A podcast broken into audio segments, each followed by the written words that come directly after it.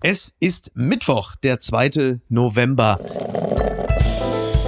Apokalypse und Filterkaffee. Die frisch gebrühten Schlagzeilen des Tages. Mit Mickey Beisenherz. Einen wunderschönen Mittwochmorgen und herzlich willkommen zu Apokalypse und Filterkaffee, das News Omelette. Und heute blicken wir ein wenig auf die Schlagzeilen und Meldungen des Tages. Was ist wichtig? Was ist von Gesprächswert? Worüber lohnt es sich zu reden? Und ich freue mich sehr, dass sie zum ersten Mal bei uns zu Gast ist. Eigentlich verwunderlich. Wir machen das doch schon zweieinhalb Jahre. Manchmal dauert es halt ein bisschen länger. Bekannt geworden ist sie als Kolumnistin für die Taz und den Spiegel vor zwei Jahren. Dann hat sie die Online-Plattform Palais Flux gegründet. Dezidiert geht es da um alles rund um das Thema Modern Aging. Und ich habe da auch noch was entnommen für Frauen ab 47. Das ist äh, falsch, aber ich möchte ja hier heute auch niemanden ausschließen, denn die Themen äh, betreffen ja ich sag mal, Gesamtdeutschland auf und abwärts von 47, was ich eigentlich sagen möchte. Guten Morgen, Silke Burmeister. Ja, guten Morgen. Nicht, dass die ersten, du weißt ja, wir leben in einer Gesellschaft, in der Menschen sich immer weniger angesprochen und sehr schnell exkludiert fühlen. Deswegen dachte ich, ich muss das mal äh, anschieben. Übrigens, wo wir, also es gibt zwei Sachen, über die wir reden könnten. Zum einen, dass Benjamin Netanyahu und seine Likud-Partei bei den Wahlen in Israel vorne liegen. Mhm. Ich würde aber, was Israel angeht, eigentlich erst wieder bei den nächsten zwei Wahlen mich ein. Das sind einfach, also fünf Wahlen in dreieinhalb Jahren, das finde ich irgendwie auch so, ich weiß nicht. Und dann ist aber ein anderes Thema, weil wir gerade über Modern Aging sprechen, bevor wir richtig einsteigen, doch viel interessanter. Denn Hera Lind wird heute 65 Jahre alt. Eine Person, die uns Begrifflichkeiten brachte, meiner Wahrnehmung nach, wie Powerfrau, Supervibe, Frauenliteratur und ich sehe, du ziehst schon förmlich angewidert die Augenbrauen hoch. Was verbindest du mit der Person Hera Lind? Ich verbinde, es gab da mal ein Gedicht, das hieß, Hera Lind kriegt ein Kind. Mhm. Und dann wurde das irgendwie so durchnummeriert, weil sie unendlich viele hatte. Ich weiß leider nicht mehr, wie es geht. Das hat mir sehr gut gefallen. Ich fand Hera Lind immer sehr, sehr schrecklich und scheußlich, weil sie halt so eine das war so, ich habe die immer als so eine Planschkuh empfunden, weil sie mhm. halt so ein wahnsinnig planschiges, Frauenbild Mhm. nicht nur reproduziert, sondern eben natürlich auch teilweise auch geschaffen hat. Und ich fand die einfach, als dann diese Steuergeschichte kam, also der große Steuerskandal, wo eben rauskam, dass sie da wirklich wahnsinnige Summen, äh, weiß ich auch nicht, unter ihrer Fitnessbank versteckt hat, mhm. da habe ich mich dann auch um also es gibt ja so ein schönes deutsches Wort wie Schadenfreude. Ach so, verstehe. Ganz gut. Ja, ich fand ich, also ich habe sie mal persönlich kennengelernt und es ist eine sehr angenehme Person, finde ich. Was mir aufgefallen ist, sie ist in gewisser Hinsicht auch ein bisschen Opfer des Frauenbildes geworden, was sie so Mitte der 90er selbst gefüttert hat. Denn als sie Ende der 90er, Anfang der 2000er einen neuen Mann kennengelernt hatte, da tat sie etwas, was vornehmlich ja immer Männer vorbehalten war, nämlich die in Anführungsstrichen eigene Familie zu verlassen zugunsten eines neuen Partners. Und da hat sie damals medial unfassbar auf die Fresse gekriegt. Und das war im Umgang extrem unter der Gürtellinie. Ich weiß nicht, ob du dich daran noch erinnerst. Nee, daran halt erinnere ich mich nicht. Her. Also ich weiß, dass dann da irgendwann so ein neuer Mann kam, aber dass sie dafür so mhm. auf die Nuss bekommen hat, daran erinnere ich mich nicht. Aber natürlich ist das blöd, weil warum soll das bei Frauen anders sein als bei Männern? Das ist äh, wohl absolut. Da ihr ja auch nicht auf die Nuss bekommt. Also ja, inter, intern habe ich auf die Nuss bekommen, aber extern habe ich das Privatleben so gut unter Verschluss gehalten, dass ich das nicht auch noch äh, mit der Bunten besprechen musste. Das ist allerdings richtig. Wir kommen jetzt mal zu jemandem, der auch auf die Fresse gekriegt hat, allerdings jetzt äh, nicht für die Bücher, die er geschrieben hat und auch nicht für sein Privatleben. Die Schlagzeile des Tages. Wir sind in einer Situation, in der alles passieren kann. Habeck mahnt zum Energiesparen, das zitiert die Welt. Die Gasspeicher in Deutschland sind laut Bundeswirtschaftsminister Habeck trotz des russischen Lieferstopps zu nahezu 100 Prozent gefüllt. Dennoch gäbe es keine Garantie für eine sichere Energieversorgung. Es müsse weiter gespart und die Infrastruktur geschützt werden. Naja, also wenn man das als, als Deutscher, als Deutsche hört, dann reißt man doch die Arme hoch und sagt, wir sind bei 100 Prozent. Schön, danke, Habeck. Ab jetzt aber wieder volle Lotte aufdrehen, denn äh, dieser sehr lange Sommer ist ja nun mit Ende Oktober dann auch vorbei. Oder was ziehst du für Informationen nee, daraus? Ich weiß nicht, wie es bei dir ist. Also bei uns ist es gerade noch sehr warm. Das sind mhm, so frühlingshafte ja. Novembertemperaturen. Ja. Aber ich muss ehrlich sagen, ich finde das relativ klug. Mhm. Und ich finde es auch richtig, dass er das tut. Ähm, also jetzt die Frage ist, wie die Leute sich jetzt verhalten. Aber ja. es wäre ja schwierig in dieser Situation, wo wir gerade feststellen, dass gar nichts mehr verlässlich ist. Ja. Und man überhaupt nicht weiß, wie ja eben auch ähm, vermeintliche Partner, die als Verlässlichkeiten sich verhalten und, und, und, was eben passiert. Von daher wäre es ja wahrscheinlich fast fahrlässig zu sagen, hey Leute, es ist alles okay, mhm. wir sind sicher, sondern ich glaube, dass es, also dass es ja sehr realistisch ist, jetzt zu sagen, wir wissen nicht, was ja, kommt. Ja. Und ich glaube, es weiß ja auch keiner. Nein. Und von daher, glaube ich, ist es einfach ein Ernstnehmen der Bevölkerung an der Stelle, wo man sonst eben auch gerne so paternalistisch veräppelt wird im Sinne von, Papa macht das schon und ich sage euch Kindern, ist es alles gut. Und hier sagt eben einer, nö, Leute, irgendwie, wir müssen weiterhin aufpassen. Ich finde das gut. Das ist ja auch der Stil, für den Habeck zuletzt sehr gerühmt wurde, ne? dieses Hadern, das Zweifeln, dass die Menschen, wie sagt man so schön neudeutsch, mitnehmen auf dem Weg des Grübelns. Wobei irgendwann ja auch diese Phase vorbei ist und die Leute dann vielleicht doch einfach mal jemanden haben wollen, der so söderesk sagt, ich weiß, wo es lang geht, selbst wenn es gelogen ist. Naja, das ist ja wie die Sache, wie es Rufen nach der starken Persönlichkeit. Also ne, ja, die. Erklärung von den ganzen, dass die Autokraten da jetzt irgendwie gerade mhm. so einen Lauf haben. Und ich meine, klar, es, es scheint das so zu sein, dass Menschen das brauchen, aber vielleicht gibt es ja auch genügend schlaue Menschen in Deutschland, die das nicht brauchen. Das wäre doch ganz schön. Das ist wahr. Diese Hoffnung darf auch niemals sterben, auch wenn tagtäglich Zehntausende versuchen, uns vom Gegenteil zu überzeugen. Was mir jetzt wirklich ein paar Mal aufgefallen ist, das ist ja dieser Spot, den das Bundeswirtschaftsministerium in Auftrag gegeben hat. Zunächst fängt eine Oma an und sagt, hier Leute, Energie sparen, so wieder die gemeinschaftliche Kraftanstrengung, wie wir das damals von Corona kannten. Alle bleiben liegen, bleiben zu Hause. Mir ist aufgefallen, bis auf wenige, sagen wir mal, diverse Einsprengsel, die natürlich Agenturen einbauen, sind die ganzen Gesichter, die man dort sieht, sind sind im Grunde genommen die Gesichter eines kalvinistischen Nordens. Das wirkt wie ein pures Niedersachsen, was einen da anguckt. Und es ist so, das ist wirklich so völlige niedersächsisches Marschland, Steppe, was einen anguckt. Die Gesichter extrem norddeutsch, extrem protestantisch. Und ich stelle mir immer die Frage, wie gesagt, bis auf wenige ganz kurze diverse Einsprengsel, die uns natürlich ein gesamtdeutsches Bild vermitteln sollen, frage ich mich mal, wie sollen denn jetzt dieser Sören, äh, diese Dörte oder äh, Oma, wie heißen die hier in Nord Norddeutschland. Erna. Oma Erna. Oma Erna. Wie sollen die die Leute erreichen? Das alles, was da ausgesagt wird, das ist auch, liegt doch alles. Das, der ganze Clip fühlt sich an wie ungefähr äh, 9 Grad leichter Wind. Ja, vielleicht waren die günstiger, die Niedersachsen. Also, also, entschuldige bitte, ich möchte nicht dazwischen grätschen, aber nach allem, was wir alleine über die Niedersachsen SPD wissen und deren Vertreter, sind die alles andere als günstig zu haben. Du, ich habe da ehrlich gesagt keine Erklärung für. Ich kann dir mit diesem Problem nicht weiterhelfen, stelle ich fest. Das ist eine Aussage, die höre ich von mir selbst viel zu selten. Ich rede in der Regel dann noch meistens fünf Minuten weiter und, und blöffe mich dadurch. Deswegen nehme ich das jetzt einfach mal so auf und wir kommen mal hierzu. Gucken mal, wer da spricht.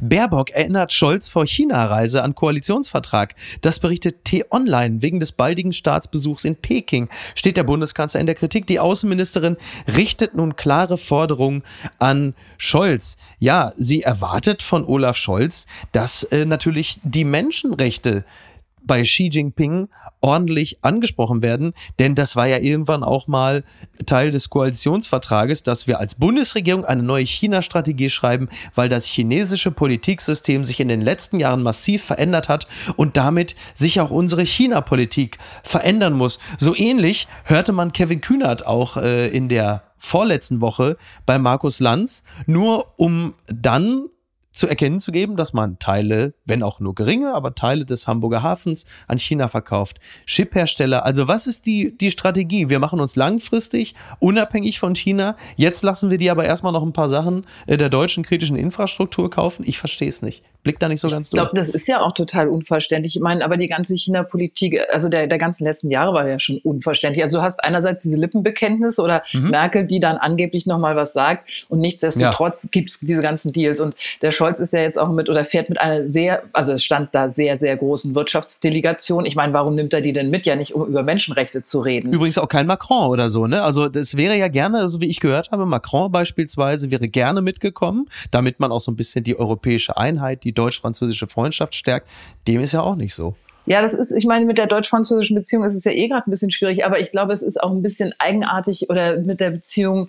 Also ich finde es eigenartig, dass Frau Baerbock ähm, das über die Medien macht. Ich meine, die sind in einer mhm. Regierung, die sind wahrscheinlich auf dem gleichen Flur, keine Ahnung. Da könnte man auch sagen, ey Olaf, ja. denk dran, mhm. sprich das an. Aber sie ist im Ausland und nutzt die Situation, dieser Pressesituation äh, in Usbekistan oder wo sie ist mhm, und genau, sagt, ja. äh, wenn er jetzt losfahre, dann müsse er das ansprechen. Das ist ja so ein bisschen so, als wenn man so ein Kind, das auf Verschickung geschickt wird, sagt, äh, also aufträgt, was es seinen Gasteltern zu sagen hat. Ja. Es ist natürlich richtig von ihr oder nicht, mhm. also vielleicht nicht richtig, aber es ist klug, weil dadurch der Druck erhöht wird. Ne? Dadurch baut ja. sie Druck auf, anders als wenn sie sagt, ey, Olaf, denk dran. Ja. Aber es ist auch ein Stück weit ein Affront. Also wenn ich er wäre, wäre ich jetzt ein bisschen sauer auf sie, dass sie das in der Öffentlichkeit macht. Ist es zur Stärkung des grünen Profils, da die Grünen ja ein paar Flanken ja auch offen haben, Stichwort AKW, Stichwort, nennen wir es mal wohlwollend, klassischer Pazifismus und Friedensbewegung, dass sie an der Stelle auch mal einen grünen Punkt macht?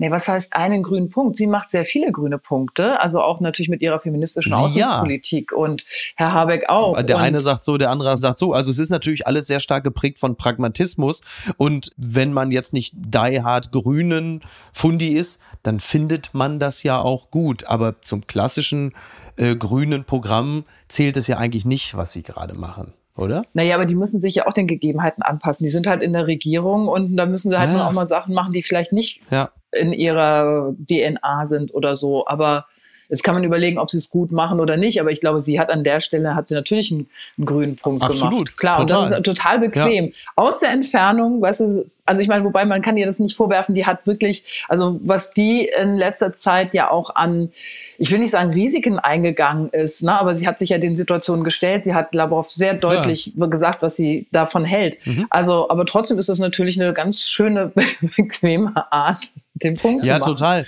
Na, vor allen Dingen das, was sie Scholz da aufträgt und das auch zurecht tut, dem stimme ich ja zu, ist aber letzten Endes ja auch etwas, was ja auch wohlfeil ist. Also zu sagen, äh, da musst du mal die Menschenrechtssituation ansprechen, das haben wir auch mit Saudi-Arabien gehabt, das haben wir auch woanders. Das trägt man so vor sich her und das klebt man dann so als Etikett drauf, aber es ändert doch faktisch nichts. Also du schaffst ja keine Verhaltensänderung bei einem Regime wie, wie China dadurch. Die sagen, danke Olaf, äh, vielen Dank, dass du es erwähnt hast, hast natürlich total recht und sobald er weg ist, sagen sie so, jetzt sperren nochmal 500.000 weitere Uiguren ein. Das ist ja nicht von auszugehen gehen, dass die Erwähnung der Menschenrechtslage auch nur eine geringfügige Verhaltensänderung mit sich bringt. Nein, aber ich glaube, das gehört mittlerweile zur politischen Folklore. Also, ne, das ist ja so, mhm, ja, weil das irgendwie, ja. also unter Merkel wurden ja diese ähm, chinesischen Beziehungen sehr stark intensiviert, also vor allem die Wirtschaftsbeziehungen. Mhm, ja. Und natürlich, es hieß immer, dass sie das auch angesprochen habe. Aber ich meine, wir wissen doch alle, wenn da das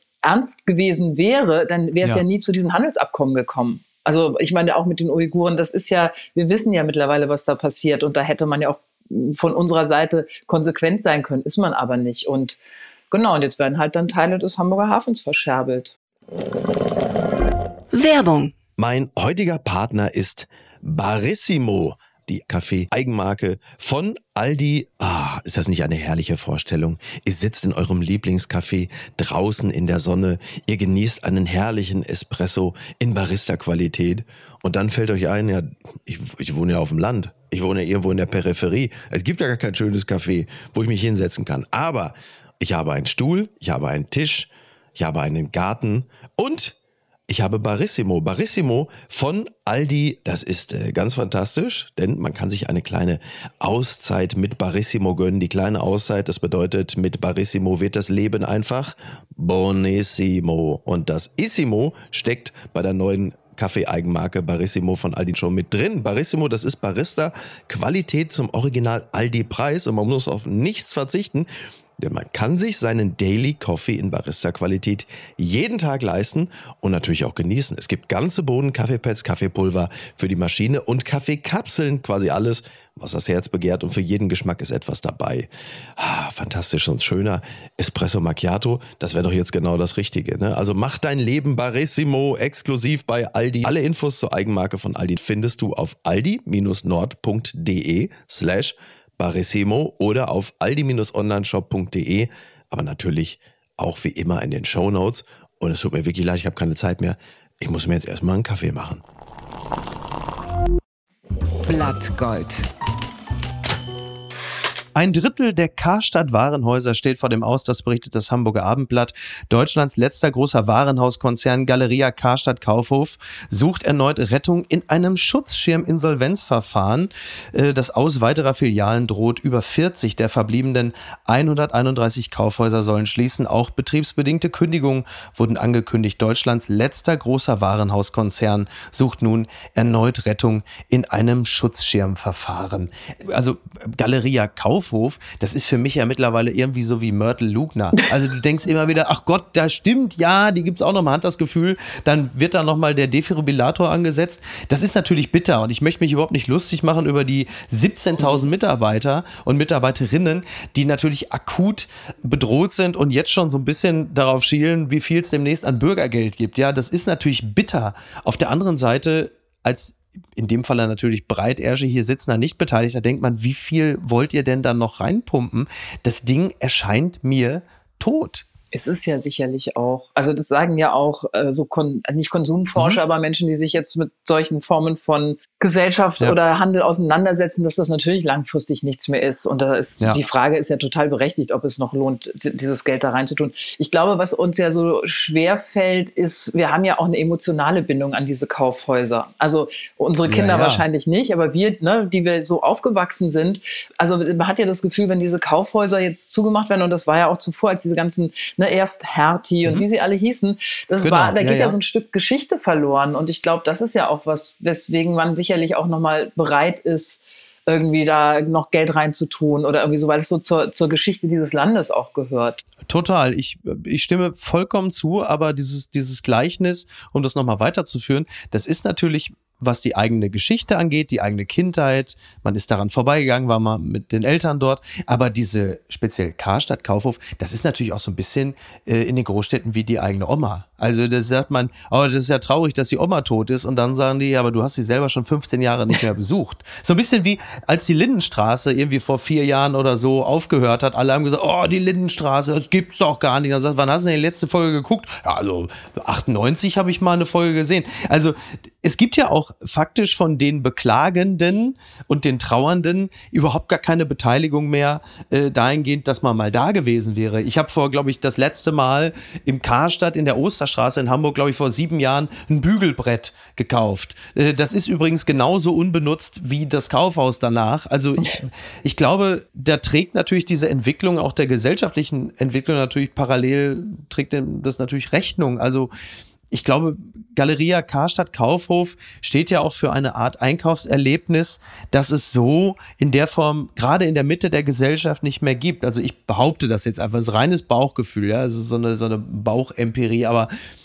die Schere geht ja auch da immer weiter auseinander. Also du hast entweder sowas wie Primark, Zara, H&M weil diese, diese Kaufhausketten basieren ja auch immer sehr stark auf dem Mode-Einkaufserlebnis. Und du hast entweder die richtig billigen oder du hast natürlich die Abteilung KDW Alsterhaus, wo es richtig Geld kostet, wo es aber dann auch noch eine Abteilung gibt, wo die Leute sich entweder vorher ein bisschen Mut antrinken mit einem Glas irgendwie Rosé oder sich danach irgendwie feiern, weil sie irgendwie 5000 Euro verbraten haben. Und dazwischen ist irgendwie Galeria Kaufhof, die so für gar nichts stehen, für all das, was man natürlich online sich kauft. Ja, aber nie dazwischen ist Silke Burmester, die eine Thermos Thermoskanne braucht. Der gehst du hin? Ja, ich gehe da hin, weil ich zum Beispiel, ich kaufe fast überhaupt nichts online. Also wirklich mhm. nur, wenn es gar nicht anders geht, weil ja. also ich möchte die Sachen, ich möchte sie sehen, ich möchte sie anfassen, ich mhm. so. Mhm. Also mir, ja. für mich ist dieser Online-Handel ist, ist überhaupt nicht das Richtige. Und ja. ich finde das total schön. Und ich habe ich finde zum Beispiel Haushaltswarenabteilung ganz toll in mhm. Kaufhäusern. Und ich kaufe immer irgendwas, was irgendwie, ja, was ich nicht gedacht hätte. Und wenn es nur ein bunter Kochlöffel ist. Aber das ist schön. Ich mag das total gern. Also an mir liegt's nicht. Ich bin da ab ich und merk zu. schon. Ja, ja, da muss ja René Benko, also der Tiroler Unternehmer, dem das Ganze ja gehört, der übrigens in Österreich gerade massive Probleme hat in Sachen Korruption, Bestechung, Steuerprobleme. Also der braucht selber seinen eigenen Rettungsschirm demnächst. Der würde sich natürlich freuen, wenn es mehr Silke Burmeisters gäbe. Ähm, wahrscheinlich hängen sie demnächst in den Filialen dein Foto auf. Ich bin ja wiederum, ich bin ja wiederum so eine Kategorie Premium-Arschloch, wenn ich so ein Thermos-Ding brauche oder so. Ich würde natürlich gleich zum Manufaktum gehen und mir so ein Wurzelholzding andrehen lassen für 280 Euro und mich daran erfreuen. Das ist also, also da sind wir auch schon wieder in einem anderen Segment. Ja, guck, und ich kann nur 28 Euro dafür ausgeben und muss dann nochmal Qualität und Preise vergleichen. Von daher. Ähm, ja, ich brauche ja die Euro demnächst für meinen Twitter-Account. Ja. es gibt sie noch. Die gute Nachricht. FIFA WM 2022 Fäser bringt, Zitat, Sicherheitsgarantie aus Katar mit, das berichtet die Sportschau. Innenministerin Nancy Faeser und DFB-Präsident Bernd Neuendorf haben von ihrer Reise nach Katar eine Sicherheitsgarantie mitgebracht. Der WM-Gastgeber gab die Zusage, dass alle Menschen willkommen und sicher sein Genau, alle Menschen, du darfst halt nur nicht schwul, Frau oder besoffen sein. Ja, oder auch, Pakistani. Und auch nicht aus Katar stammen, nehme ich an. Das ist richtig. Ja, wobei ich glaube, wenn du aus Katar stammst, aber dann machst du, glaube ich, auch nur 10% der Bevölkerung in Katar aus. Alles andere ist halt problematisch. Ja, aber wenn du dann also Arbeiter solltest du nicht sein. Frau oder schwul ja, bist oder was weiß ich, dann volle Zustimmung. Und Nancy Faeser kommt aber jetzt zurück und sagt, also Leute, äh, ich bin, also er, sie sagt jetzt nicht so Beckenbauerartig, so, ich habe keine Sklaven in Katar gesehen. Das, so weit geht's nicht, aber sie hat sich offensichtlich überzeugen lassen. Sie ist ja auch unsere Sportministerin.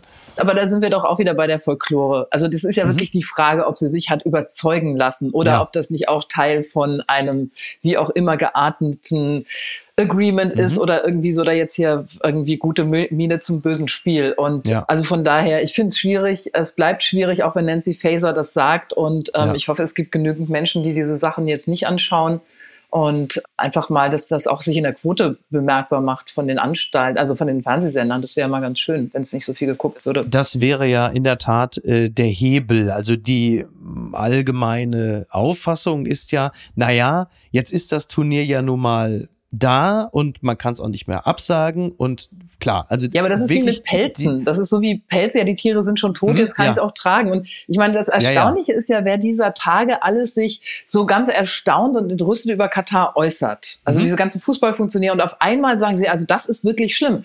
Ich meine, als wenn die nicht beteiligt wären, als wenn das nicht seit Jahren klar wäre. Und das finde ich, also das ist so dermaßen verlogen.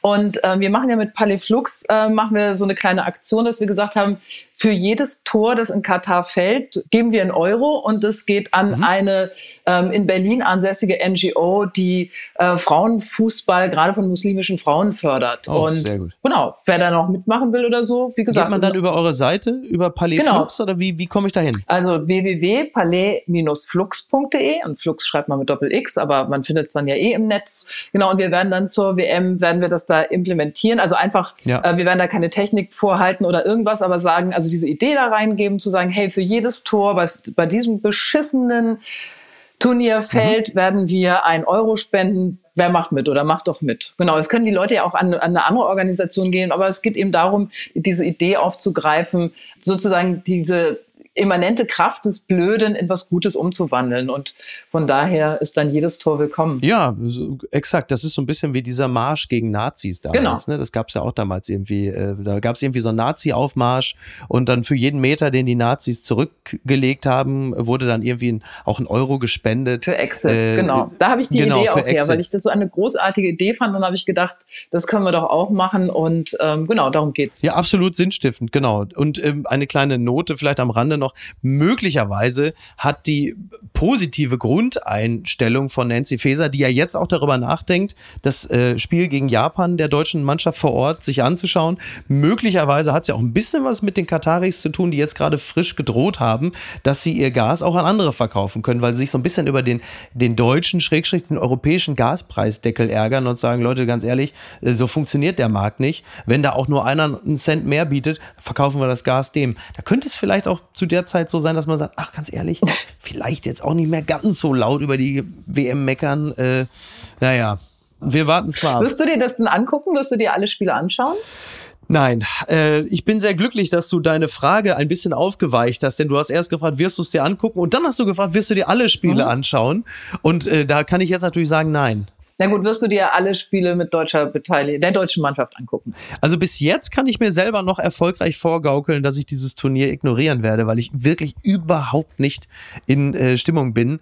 Ich, ich möchte dich nicht anlügen. Ich weiß es nicht. Also meine Haltung dahinter ist, ich würde es gerne ignorieren. Ich fürchte aber, es wird nicht einfach. Aber Dann kannst du ja wenigstens mitmachen bei unserer Greensporting-Geschichte. ja, dann nimm, dann nimm ich beim Wort. Das mache ich gerne. Ja, machst das du? wirklich. Da kannst du mich, ja, da kannst du mich wirklich gerne festnageln. Ich habe das jetzt im öffentlichen Raum zugesagt. Also mark Das my ist words. super. Das habe ich total Ja. geschickt eingefädelt. Das ist, das ist, das ist nur fair. Bitte empören Sie sich jetzt. Regimeanhänger protestieren vor deutscher Botschaft in Teheran. Das berichtet die Zeit. Nieder mit Deutschland sollen iranische Regimeanhänger vor der deutschen Botschaft in Teheran gerufen haben. Die Proteste richten sich gegen die Außenpolitik in Berlin. Die staatlich organisierte Demonstration richtete sich gegen die Außenpolitik Deutschlands. Die iranische Regierung wirft der Bundesregierung vor, die seit mehr als sechs Wochen anhaltenden systemkritischen Kundgebungen im Iran zu unterstützen. Also man kann der Bundesregierung ja wirklich vieles vorwerfen, aber dass sie jetzt so besonders leidenschaftlich äh, die Proteste unterstützt hätten, also ich muss ganz ehrlich sagen, also dafür muss jetzt eigentlich niemand vor die deutsche Botschaft im Iran gehen und sagen, nieder mit Deutschland. Also Deutschland hat sich in vielen Dingen nicht mit Ruhm bekleckert, aber dass sie jetzt zu sehr die Proteste unterstützt hätten, das ist mir jetzt noch nicht aufgefallen. Ja, ich glaube, das Mit würden wir uns ja Ausnahmen alle wünschen. Ne? Ich glaube, wir würden uns ja alle da eine, eine deutlichere oder viele eine deutlichere Positionierung der Bundesregierung wünschen.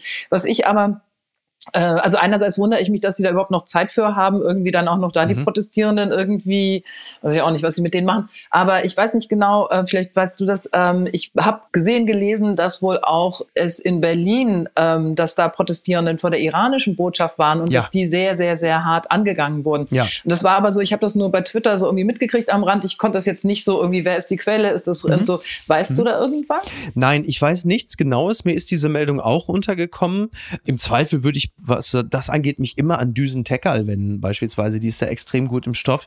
Was ich natürlich weiß, das hat auch damit zu tun, dass Düsen Teckerl das letzte Woche ähm, oder vorletzte war schon bei uns in Verbindung mit Markus Feldenkirchen gesagt hat, dass natürlich auch iranische und iranischstämmige Menschen auch in Deutschland nicht sicher sind vor äh, den Geheimdiensten. Also dass auch die hier massiven Zugriff haben auf äh, Menschen, die äh, aus dem Iran kommen oder Verwandte hier haben oder so. Und ich glaube, es wird einfach damit was zu tun haben, ne? dass da auch durchgegriffen wird, also in Anführungsstrichen. Genau, aber das, das ist die- doch wirklich ja. schlimm. Also das, ich meine, das ist irgendwie bei Ja, uns im, also, ne, hier in diesem Land und dass das zugelassen wird und dass die die Möglichkeit haben, dann da irgendwie auch also gewalttätig zu werden gegen Ja, die Demonstrierenden, das finde ich weitaus schlimmer als ähm, die umgekehrte Situation. Was ich gerne noch anfügen würde, weil wir ja schon über die Bundesregierung sprechen, äh, Olaf Scholz hatte sich ja auch ähm, geäußert äh, zu äh, der Situation im Iran auf eine wirklich, also bestürzend scholzige Art und Weise. Also er hatte getwittert, äh, es bestürzt mich, dass bei den Protesten im Iran friedlich demonstrierende Menschen ums Leben kommen.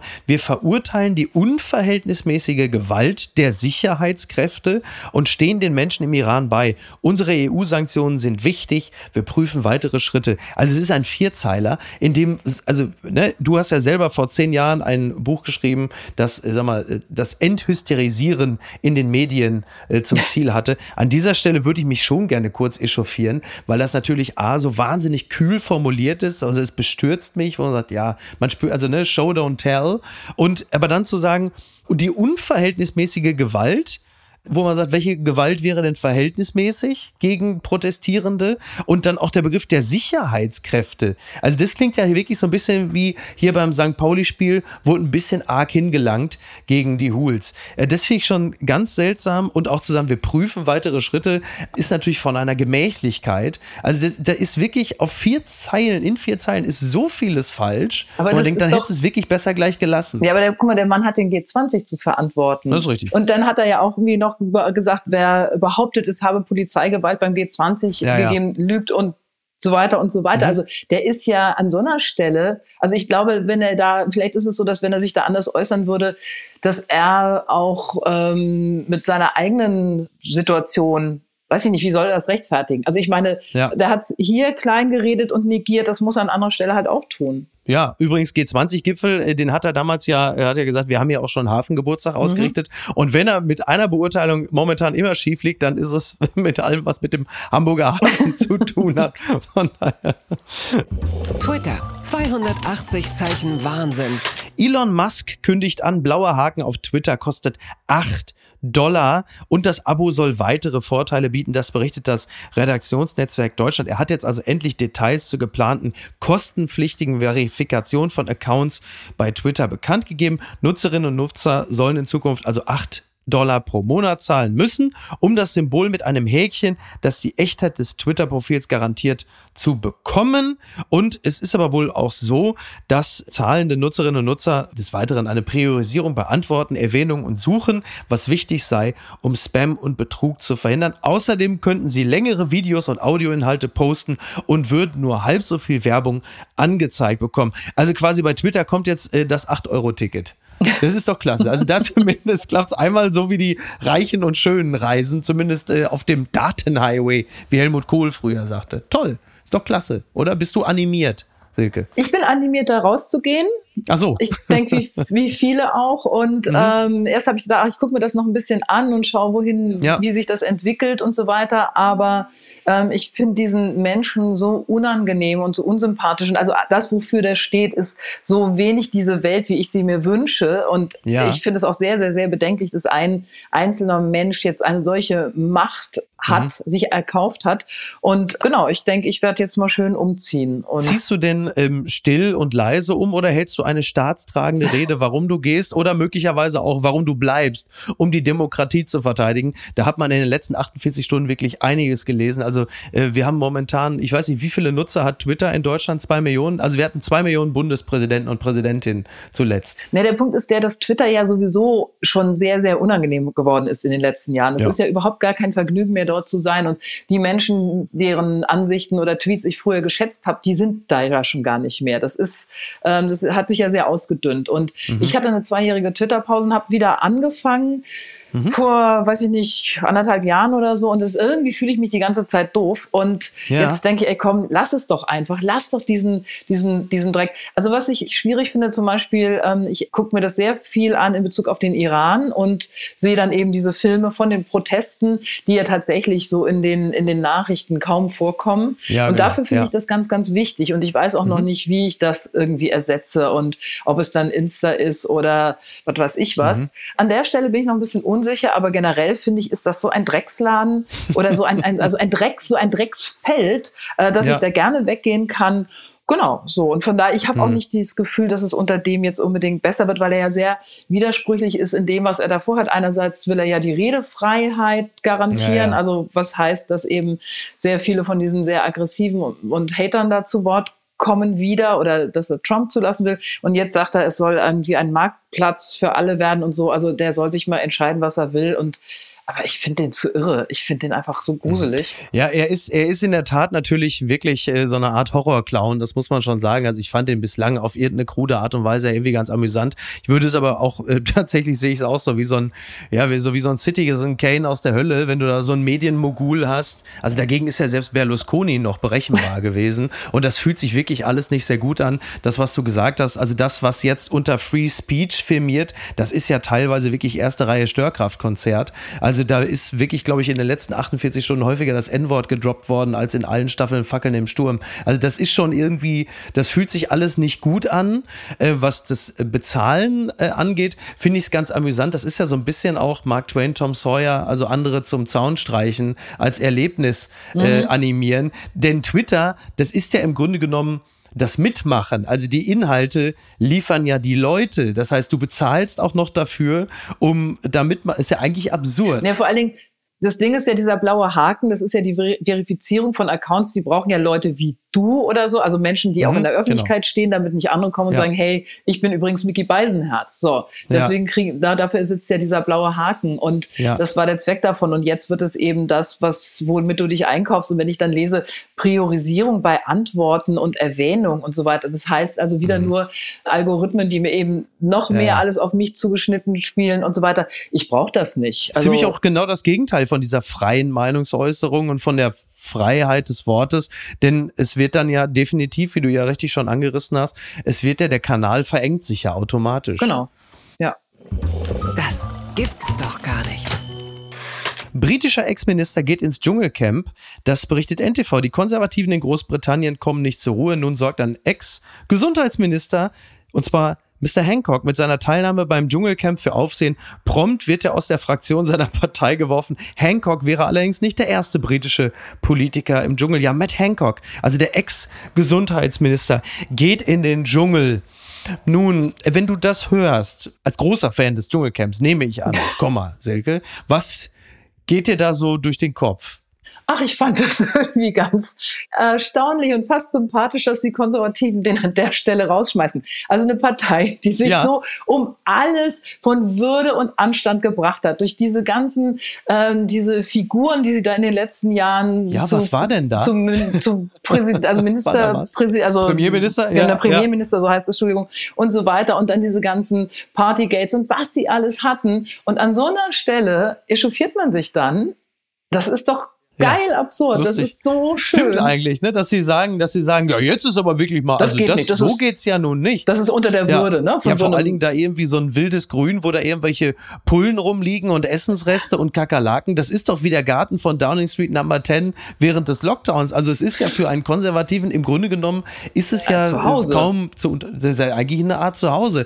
Ich stelle mir das ja sehr reizvoll vor. Wir reden über den Ex-Gesundheitsminister. Also wenn ich mir vorstelle, also nein, ich wobei Karl Lauterbach, also er würde sich wohlfühlen. Weil, wenn du dir vorstellst, er ist im deutschen Dschungelcamp, man kann ja noch echte Stars auch im deutschen Dschungelcamp durchaus gebrauchen. Karl Lauterbach würde sich im Dschungel sehr wohlfühlen, denn wenn die Kandidaten und Kandidatinnen in den letzten Jahren über eines geklagt haben, dann über die salzarmen Speisen. Also er wäre da ja in seinem natürlichen Habitat. Ja, er muss ja ein bisschen toll. so Chitinpanzer knabbern und ich glaube, die sind doch auch salzig, oder? Ja, ich, also ich habe in den letzten Jahren relativ selten äh, an Chitinpanzern geknabbert, was aber definitiv so ist, es ist sehr proteinreiche Nahrung, sehr proteinreich und vergleichsweise salzarm. Also eigentlich wäre es nur konsequent. Übrigens, äh, Markus Lanz ist wieder bei Stimme, er sendet wieder und wer war natürlich sofort zu Gast in der ersten Sendung nach der Pause? Karl Lauterbach. Der ist natürlich, der hat im Grunde wie ein treuer Hund, hat er im Studio geschlafen, bis Markus Lanz wieder da ist. Er lag vor der Tür direkt als Lanz. Wer ist denn?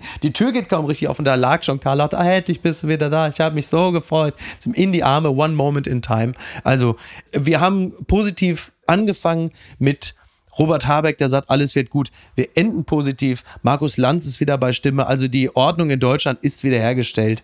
Es ist doch, ne? Wir sind jetzt wieder Team Zuversicht, Silke oder? Ich denke auch. Ich glaube, Markus Lanz wird es richten. Er wird diese Herren wieder einladen und dann ist alles wieder wie vorher. Wunderbar, sehr gut. Und das wünschen wir uns ja, dass alles wieder wie vorher ist. Silke, ich danke dir ganz herzlich. Es hat mir sehr viel Freude gemacht. Wenn du Lust hast, dann komm doch einfach wieder und du musst ja nicht zweieinhalb Jahre warten. Vielleicht geht es ja schneller. Ja, vielleicht schon. Und äh, ja, vielen Dank für die Einladung. Es hat mir jetzt auch sehr viel Freude gemacht. Das war ganz gut, schön. Sehr gut. Ich spendiere äh, einen bunten Löffel von Karstadt. Ich dachte als, von äh, Manufaktum. Äh, von Manufaktum machen wir. Nein, wir sehen uns, Silke, wir, wir treffen uns in der Galeria Kaufhof, wenn sie da noch steht. Ja, das wäre doch eine Freude. Das wäre lustig. Im dritten OG. Mal gucken, was da gibt. Keine bei den Schlüppern. Bei den Schlüppern. Wir treffen uns bei den Schlüppern. Silke, was gut. Vielen Dank. Ja, danke Bis auch. zum nächsten Mal. Übrigens, ne, www.palais-flux mit doppelx.de. Ein Euro für jedes geschossene Tor in Katar. Super. Toll. Das sei noch erwähnt. Also, bis dann. Mach's gut. Ja, bis ciao, dann. Ciao, ciao. Tschüss. Tschüss. Apokalypse und Filtercafé ist eine Studio Bummens Produktion mit freundlicher Unterstützung der Florida Entertainment. Redaktion Niki Hassania. Executive Producer Tobias Baukhage. Produktion Hanna Marahiel. Ton und Schnitt Niki Fränking.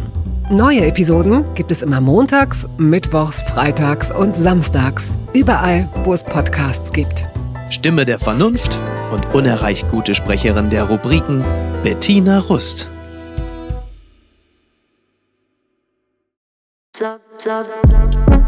Buh, Stefanie Giesinger hier. Mit mir habt ihr nicht gerechnet, oder? Ich bin nur kurz hier, um euch über meinen Podcast zu erzählen, G-Spot. Bei dem spreche ich über alle möglichen Themen, wie zum Beispiel Sex, Feminismus, Beziehungen und auch vergangene Beziehungen. In der aktuellen Folge spreche ich mit meinem Ex-Partner Markus Butler über alles, was wir so erlebt haben, was wir vielleicht sogar bereuen, wie wir uns jetzt fühlen, wie wir Liebe sehen und was wir uns für die Zukunft wünschen. Also, falls ihr Lust habt reinzuhören, würde ich mich sehr freuen. Bis dann!